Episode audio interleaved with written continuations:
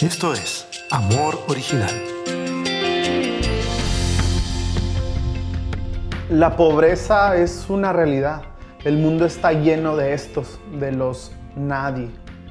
Eh, Se estima que en el mundo 700 millones de seres humanos, o sea, el 10% de la población mundial vive en pobreza extrema. Y estas altas tasas de pobreza se encuentran ni más ni menos que en los países pequeños, vulnerables, los más afectados. O sea, que los nadie, como dice el profeta Galeano, seguirán siendo nada.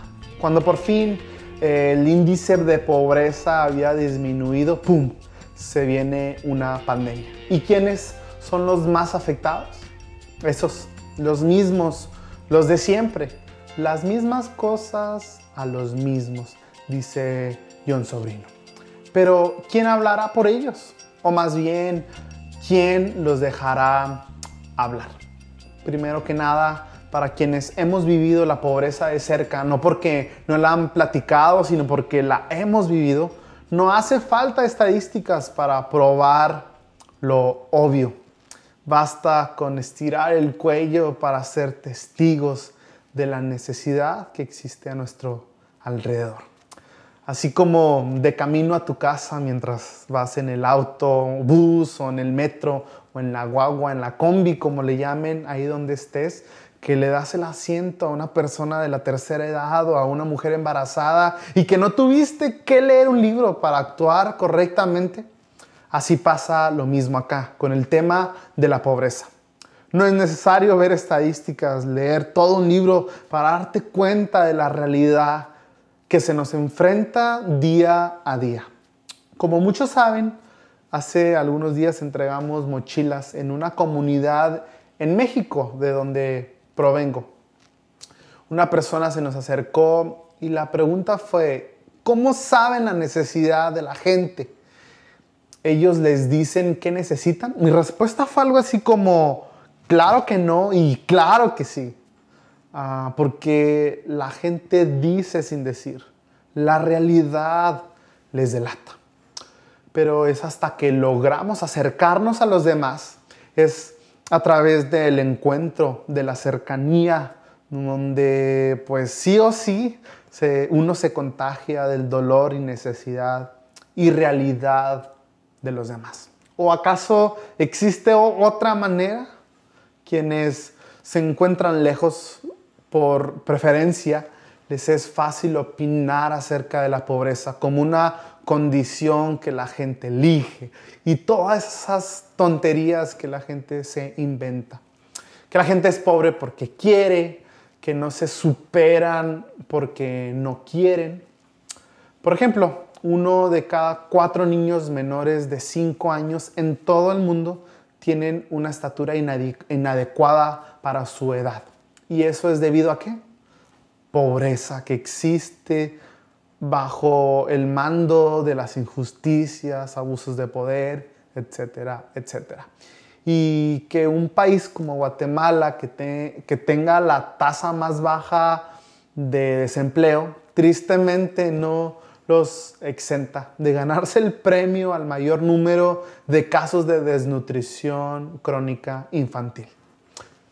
Yo sé el discurso como para aliviar el disgusto y angustia de que mientras uno está escuchando este mensaje con todas las comodidades posibles, mientras que a minuto 15 niños mueren de hambre en el mundo, es decir, cosas como que la pobreza ya no existe o que ahora todos tenemos exceso, acceso a internet o a leer un libro o que los pobres son pobres porque quieren o que ahora las leyes más que nunca favorecen a los pobres. Y todas esas mentiras fáciles de creer como para aliviar la conciencia. Pero ojo, a minuto 15 niños mueren de hambre en el mundo. Pero bueno, ¿qué nos dice la Biblia al respecto? ¿Qué nos dice Jesús al respecto? Bueno, Jesús frente a la pobreza responde de una manera muy particular y su discurso, su opinión del tema se convierte en toda una protesta. No nos ha de extrañar porque su vida siempre corrió peligro. En los evangelios nos encontramos con un pasaje en el que, si bien, como ya mencioné, representa una protesta, una denuncia, este, Jesús dice algo así. Bienaventurados, dichosos los pobres, porque de ellos es el reino de los cielos. Lucas 6:20. Por acá, Jesús habla en un contexto donde la pobreza era una realidad, el pan de cada día.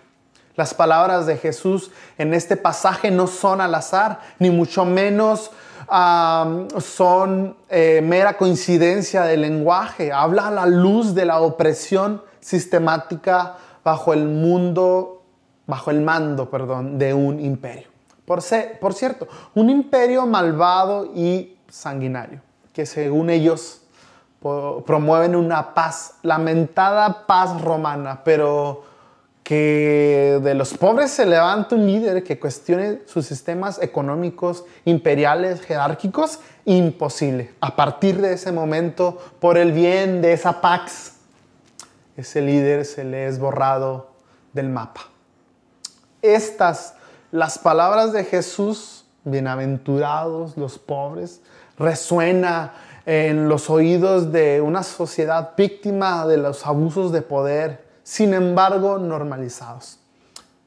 No es extraño, pues, que Jesús proclame bienaventurados, felices, dichosos a los pobres, a los que sufren y a los más vulnerables. Y ojo, al menos en Lucas no nos habla de pobres en espíritu, porque no faltará quien diga que habrá ricos, millonarios, magnates del mundo sufriendo una pérdida total del 3% de sus ganancias. Al menos Lucas, el autor de, esta, de este pasaje, no espiritualiza la realidad, sino que le llama las cosas como son Basta de espiritualizar la corrupción que, hacen con, que se hacen con toda la intención de marginar y segregar a otros. Ante los ojos de Jesús, los pobres materialmente y económicamente son dichosos, son bienaventurados, mientras que la sociedad les llama minorías y los trata como tales, como los nadie, Jesús les abre camino les regresa la dignidad, los reivindica. La realidad es que Jesús está del lado de las víctimas, de los y las más vulnerables. Y el reino de los cielos precisamente consiste en esperanza y buenas nuevas a los y las que, cuya realidad no les favorece. O sea, que Jesús les da voz, les da valor, habla a favor de ellos, les da nombre, los bienaventurados. ¿Y qué más? Los escucha, camina con ellos, los acompaña en su dolor y sufrimiento. No que Dios apruebe los sistemas opresores responsables de explotarlos. No que Dios aplauda las perversidades que han vivido los sin nombre, sino que a partir de Cristo y desde siempre y ante los ojos de Dios, el valor y esencia de los pobres se encuentra en lo inverso de lo que la sociedad promueve. Es que es como haberles dicho, todo lo que la sociedad había dicho y hecho de ustedes es lo contrario a lo que Dios piensa de ustedes nos toca como iglesia continuar con esta narrativa de amor y compromiso hacia los demás, los más vulnerables. Nos toca seguir corriendo a la voz de esta buena noticia, seguir levantando la voz por ellos y por ellas como Jesús lo hace. La acción que toma Jesús es de palabras y de hechos, porque luego lo vemos del lado de los marginados, con mujeres, con niños, con impuros, pecadores. Y ojo, Para quienes habíamos pensado en participar en las protestas, ahí les va. Lo que Jesús hace en esta historia es denunciar, es una protesta. Y como saben, esto conlleva coraje, valentía, pero sobre todo amor y compromiso. Su protesta, mientras que alienta a unos, los pobres, incomoda a otros, a quienes los tratan como sus títeres su denuncia, mientras que trae esperanza para unos, los pobres, inquieta a quienes quedan en ridículo en público por, sus, por ser expertos en robar y explotar. Sí, hoy la invitación consiste en comprometernos con los más vulnerables, luchar por ellos, protestar por ellos, porque como sabemos, los nadie y los dueños de nada, que no son seres humanos, sino que son recursos humanos, que de ellos es el reino de los cielos. Bienaventurados los pobres. Oremos. Dios, ah, danos tu corazón para actuar y ser como tú, para denunciar y promover esperanza, para hablar en contra de los poderes que deshumanizan y levantar la voz por los pobres y para los pobres. Nuestro deseo más grande, más profundo, es que la pobreza parta a ser historia, pero quizá eso requiera tener tus ojos, ser sensibles frente a lo que pasa a nuestro alrededor.